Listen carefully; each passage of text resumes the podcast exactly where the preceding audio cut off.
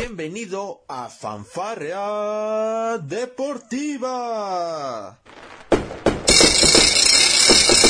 Con Luis Ángel y Mike Take. Te divertirás, reflexionarás. Ah. También te informarás sobre el deporte. Comenzamos. Llegó el día más esperado, 24 de marzo del 2022. En unas horas, la selección nacional mexicana tendrá una tarea que en el papel no tendría que ser complicada, pero ya sabemos lo que han sido las últimas eliminatorias para México y en esta noche podríamos tener una gran satisfacción al ver a la selección en un mundial más de fútbol. Esta vez el rival es el odiado, futbolísticamente hablando, los Estados Unidos. Amigos, ¿cómo están? Muy pero muy buenas tardes días en el horario que me estén escuchando. Yo les quiero agradecer a todos el favor de su atención en esta emisión más de nuestro podcast Fanfarra Deportiva. Un nuevo episodio para todos ustedes, ya lo saben, con el con, con mi punto de vista acerca de lo que pasa en el mundo deportivo. Les hemos tenido varios reportes de lo que está sucediendo en el draft del béisbol de las grandes ligas y también todo lo que aconteció en la NFL.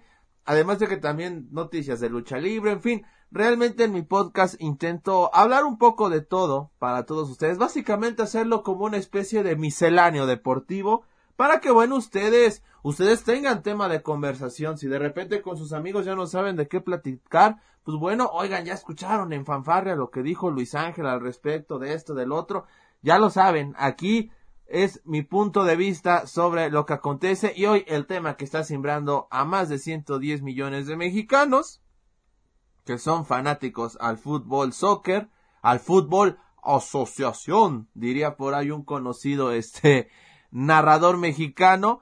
Este, hoy la selección mexicana, bueno, va a tener un partido muy importante, siempre jugar contra los Estados Unidos para, para México representa algo más que un simple partido, no por algo es el clásico de la CONCACAF. Hoy México va a tener uno de esos partidos que a mi entender van a ser complicados, sí. Eh, mucho se ha mencionado acerca de la posibilidad de que México pueda incluso hasta, hasta golear, ¿no? ¿Por qué no? No es un tema que se dé al azar, es que Estados Unidos trae algunas bajas que si bien es cierto eh, han sabido compensar a lo largo de su proceso, bueno, no dejan de ser bajas muy pero muy importantes y por supuesto, este que hay que mencionarlas para todos ustedes. Pero bueno, vamos con México. Vamos a, a, analizar ya este partido, a meternos de lleno. ¿Qué onda con lo, todo lo que ha salido alrededor? Desde el día martes y quiero comenzar con este punto, el tema de la afición, la afición mexicana que ha sido este pues golpeada, una selección una, una afición mexicana que, que, que ha tenido este muchos altibajos a lo largo de estos tres años, que por cierto el Tata Martino eh, para, con este partido serán 50 juegos los que habrá dirigido a la selección nacional de México Qué rápido pasa el tiempo, ¿no, señores? Wow, 50 partidos, paso mecha. La verdad es de que sí ha sido impresionante el cómo ha pasado el tiempo para este el Tata Martino, un Tata Martino que bueno, yo tuve la oportunidad de ver la conferencia de prensa, ustedes también pueden observarla. Está ahí en, en, en YouTube, ahí la pueden buscar. Y bueno, ya un Tata que físicamente yo lo veo un tanto agobiado, un tanto cansado. Han sido muchas las críticas que se ha llevado, como cualquier otro director técnico, hay que decirlo, que, que tiene que verse inmiscuido en el tema de selección nacional, o sea, no es algo exclusivo del Tata Martino, todos los técnicos han pasado por este tipo de situaciones. Y bueno, no es para menos, sabemos todo lo que significa dirigir a la selección nacional mexicana y bueno, el Tata, el Tata Martino no ha sido la excepción. Todo, todo este borlote, todo lo que ha venido sucediendo con la selección mexicana, pues ha venido desde, desde, desde la lista, desde la lista que anunció el Tata para los partidos eliminatorios, donde bueno en un principio dejó fuera jugadores como Carlos Acevedo, que a mi entender merecería alguna oportunidad. Ya iré con la actualización, no se me vayan a empezar a poner al brinco, pero pues bueno, hay que destacar que Carlos Acevedo no estaba en la lista de inicio estaba, estaba Jonathan Orozco, Jesús Corona, este, eh, perdón, Alfredo Talavera y Guillermo Chá Jesús Corona, perdón, me estoy, me estoy volviendo loco.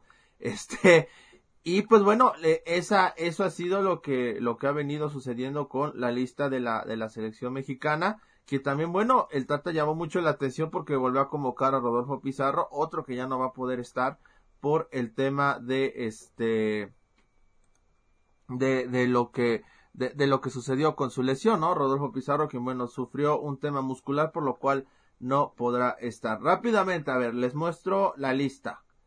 Eh, bueno, ya le mencioné a los porteros, Guillermo Ochoa, Rodolfo Cota, Alfredo Talavera y Carlos Acevedo. Este tema de llevar cuatro porteros a mí la verdad se me hace increíble. No comparto esto. Me parece que cuatro porteros es excesivo para tres partidos, pero bueno, sí se ha venido manejando en todo el ciclo de Tata Martino. Están Jorge Sánchez, Johan Vázquez, Gerardo Teaga, Julián Araujo, Jesús Gallardo, César Montes, Héctor Moreno, Israel Reyes del Puebla, Néstor Araujo y también mencionar para todos ustedes a Jesús Angulo de los Tigres. Medios, Edson Álvarez, Héctor Herrera, Carlos Rodríguez, Luis Romo, Eric Aguirre, Eric Gutiérrez, Diego Laines, Dieguito Laines y también mencionar para todos ustedes lo de Roberto Alvarado que toma el lugar de Rodolfo Pizarro. Delanteros, Henry Martín, Santiago Jiménez, Uriel Antuna, Alexis Vega, Irving Lozano, Jesús Corona y Raúl Jiménez.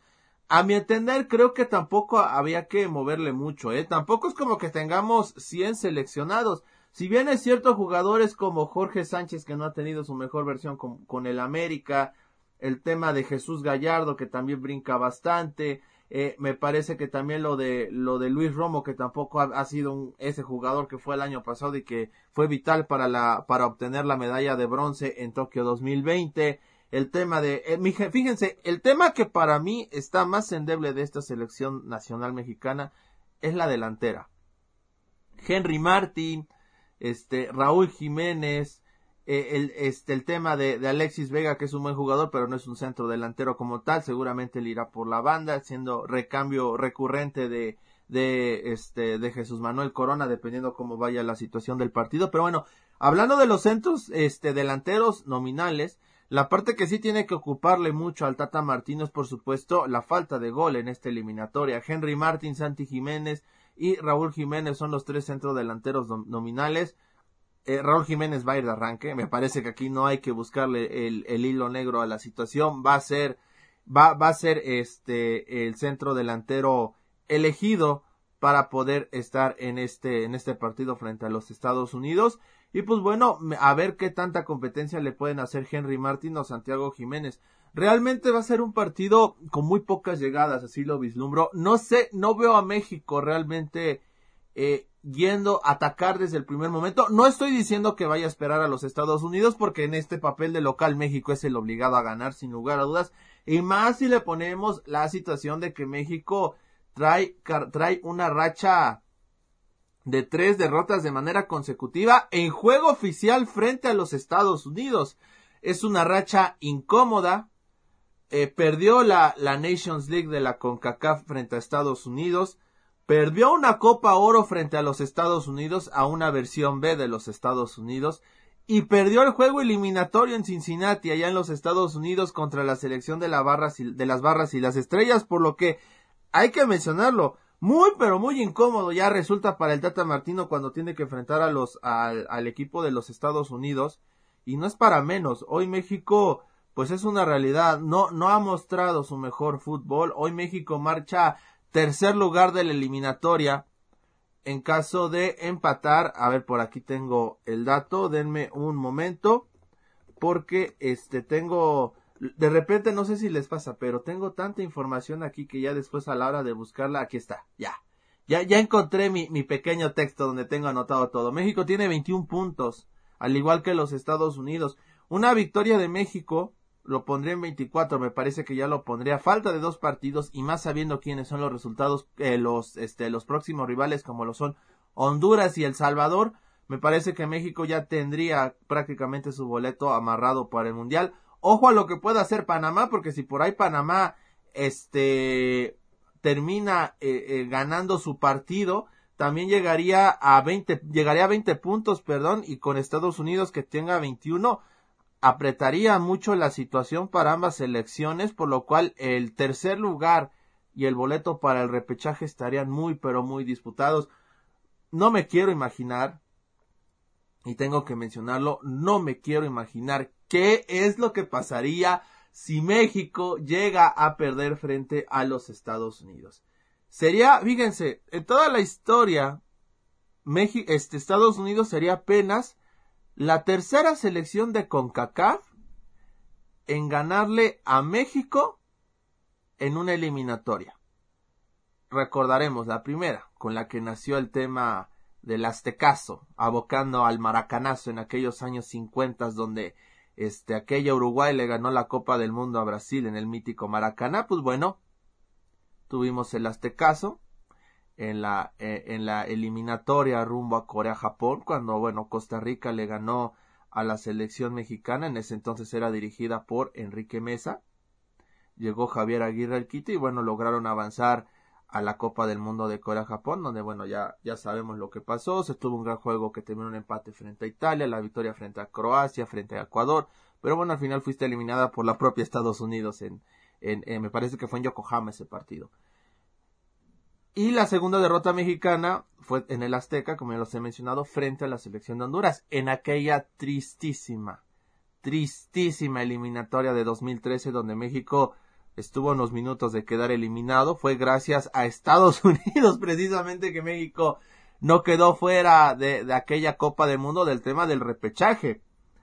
Yo sé que son recuerdos escabrosos para todos, no quiero prender las alarmas, realmente no imagino que Estados Unidos le gane a México, pero de que tiene las armas, por supuesto que las tiene la, la selección de los Estados Unidos. A ver, en estos momentos México y, y al aficionado mexicano no, no tiene que estar en una posición de sentirse invencible. Me parece que la historia a lo largo de los últimos 20 años te ha, te ha propinado buenas bofetadas de realidad para darte cuenta que los partidos ya no, ya hace tiempo que se dejaron de ganar con el simple hecho de tener la camiseta. Hoy las elecciones de CONCACAF te juegan a su ritmo, te juegan a su estilo, y bueno, muchas veces la, los seleccionados mexicanos se han vuelto, eh, se han envuelto, perdón, e, en esa sintonía de las selecciones de, de CONCACAF olvidando la propia esencia, la propia, el, propio estilo que tenga el técnico en turno, algo que también yo he dicho hace muchos años que la, que la selección mexicana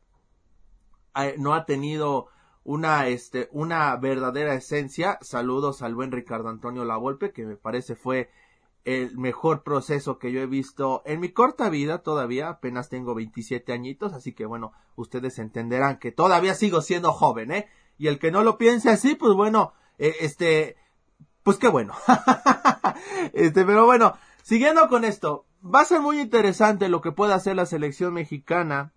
Mencionar para todos ustedes que bueno, entre las figuras mexicanas, las figuras, perdón, de los Estados Unidos, este, mencionar, va a haber, va, va a tener baja los Estados Unidos, va, va a tener la de la de Brendan Aronson del Salzburg, de Serguiño desde el Barcelona, de Weston McKinney de la Juventus.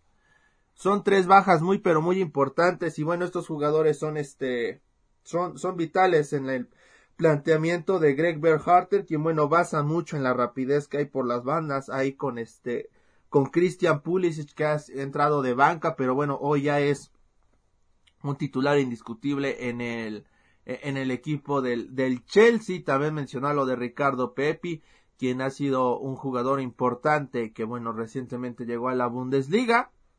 Eh, de repente empiezo a escuchar esos temas de que es de que este pudo haber jugado con México, es que el otro. A ver, señores, tranquilos todos. A ver, no, no hay que acaparar, se trata de convocar a lo, a lo que mejor vemos. Si bien es cierto, hay jugadores de los Estados Unidos que pudieron haber vestido la, la camiseta nacional, como es el caso de de, de Ricardo Pepi.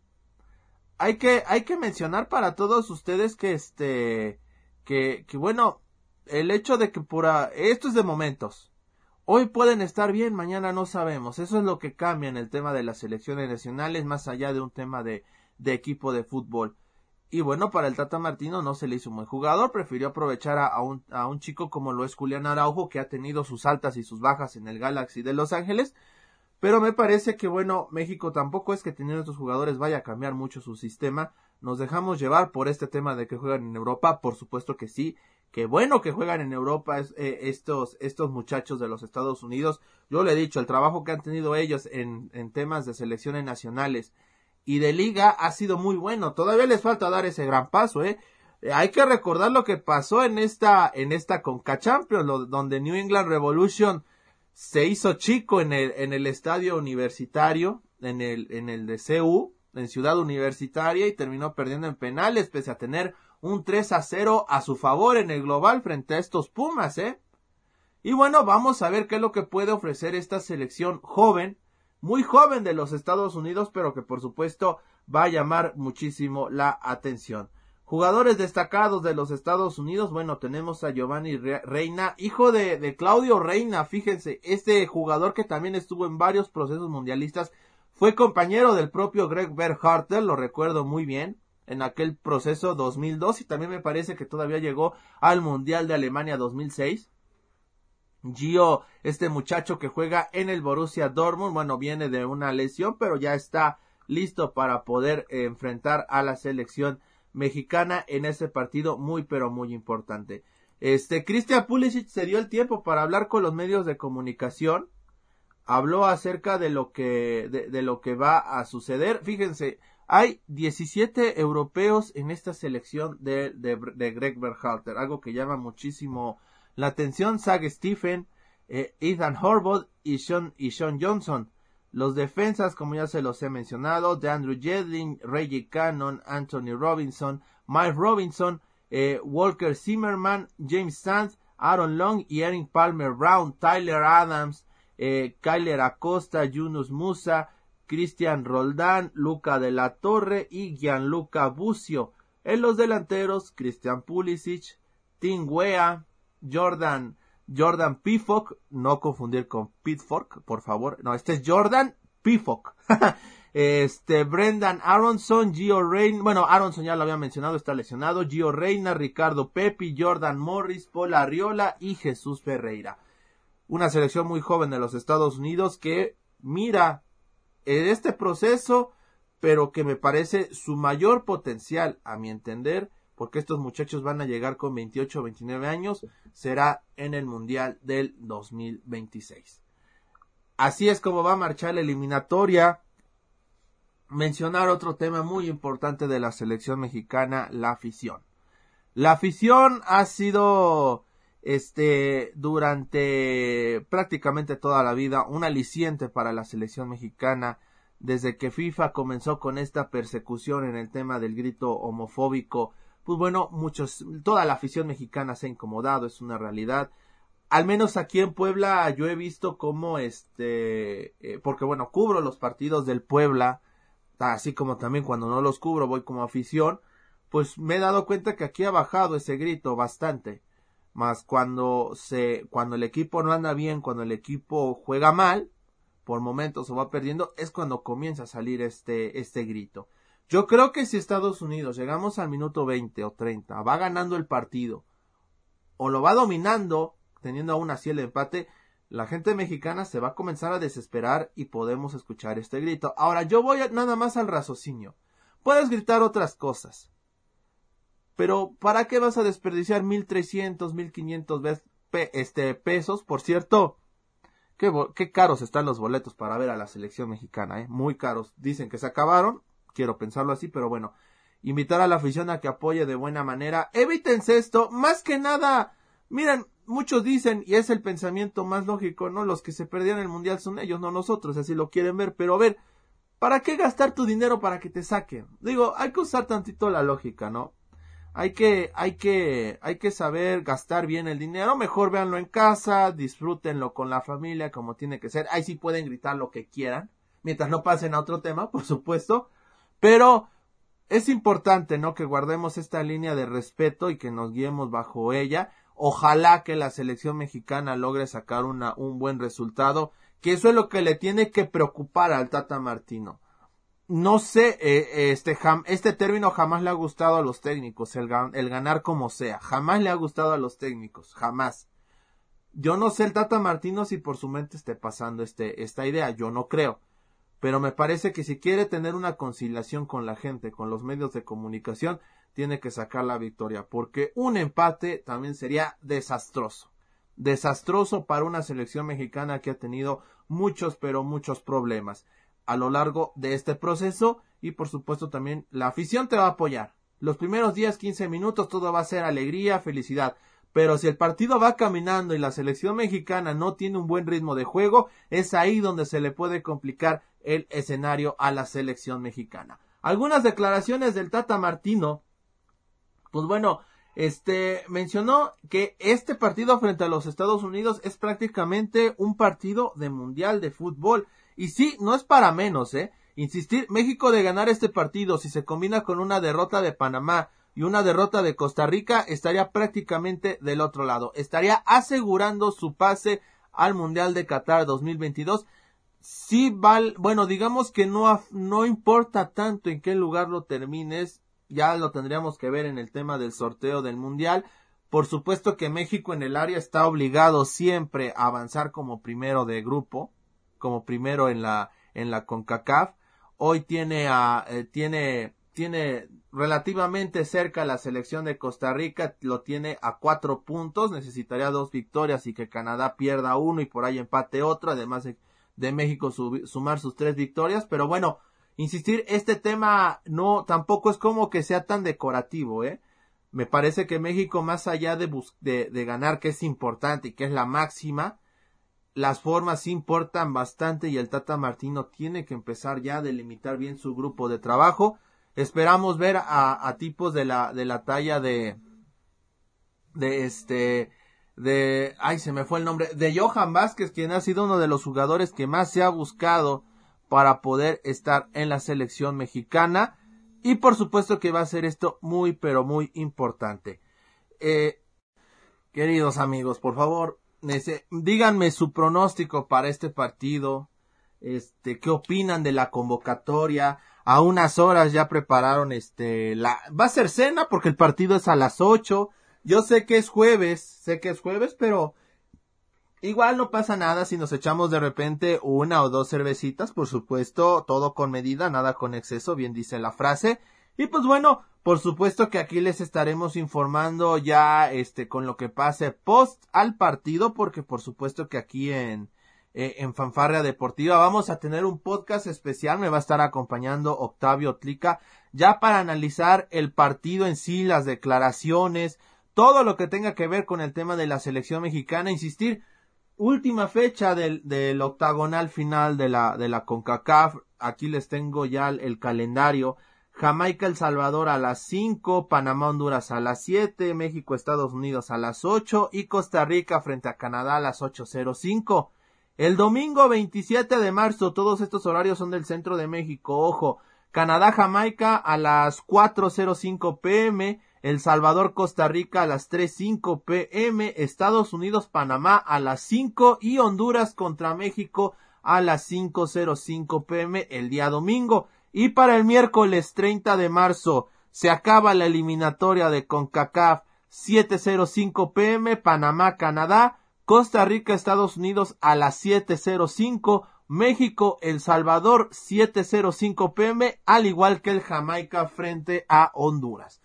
Así está la situación del octagonal final. Canadá al momento es líder, 25 puntos. Vienen Estados Unidos y México con 21, Panamá 17, Costa Rica 16, de ahí en fuera, El Salvador con nueve eliminado, Jamaica con siete eliminado y Honduras eliminado tres puntos.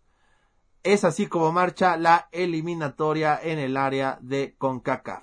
Ya les estaremos informando también qué equipos ya están calificados a la Copa del Mundo. De última hora, este, previo a grabar este, este episodio de podcast, me enteré que en Asia ya están los dos primeros calificados. Arabia Saudita y Japón ya tienen boleto asegurado para el Mundial de Qatar 2022. Se estarán llevando las eliminatorias en África, el tema del repechaje en Europa, en fin, todo este tema del mundial lo vamos a tener aquí en nuestros espacios en Fanfarra Deportiva, en nuestro sitio web desde el palco.com y por supuesto en nuestras redes sociales. Yo, la verdad, no sé ustedes cómo anden en su outfit, pero yo, la verdad, me puse la playera de la selección mexicana No esta, no la nueva porque la va a estar. A mí no me gusta el logo y yo lo expresé desde el primer momento.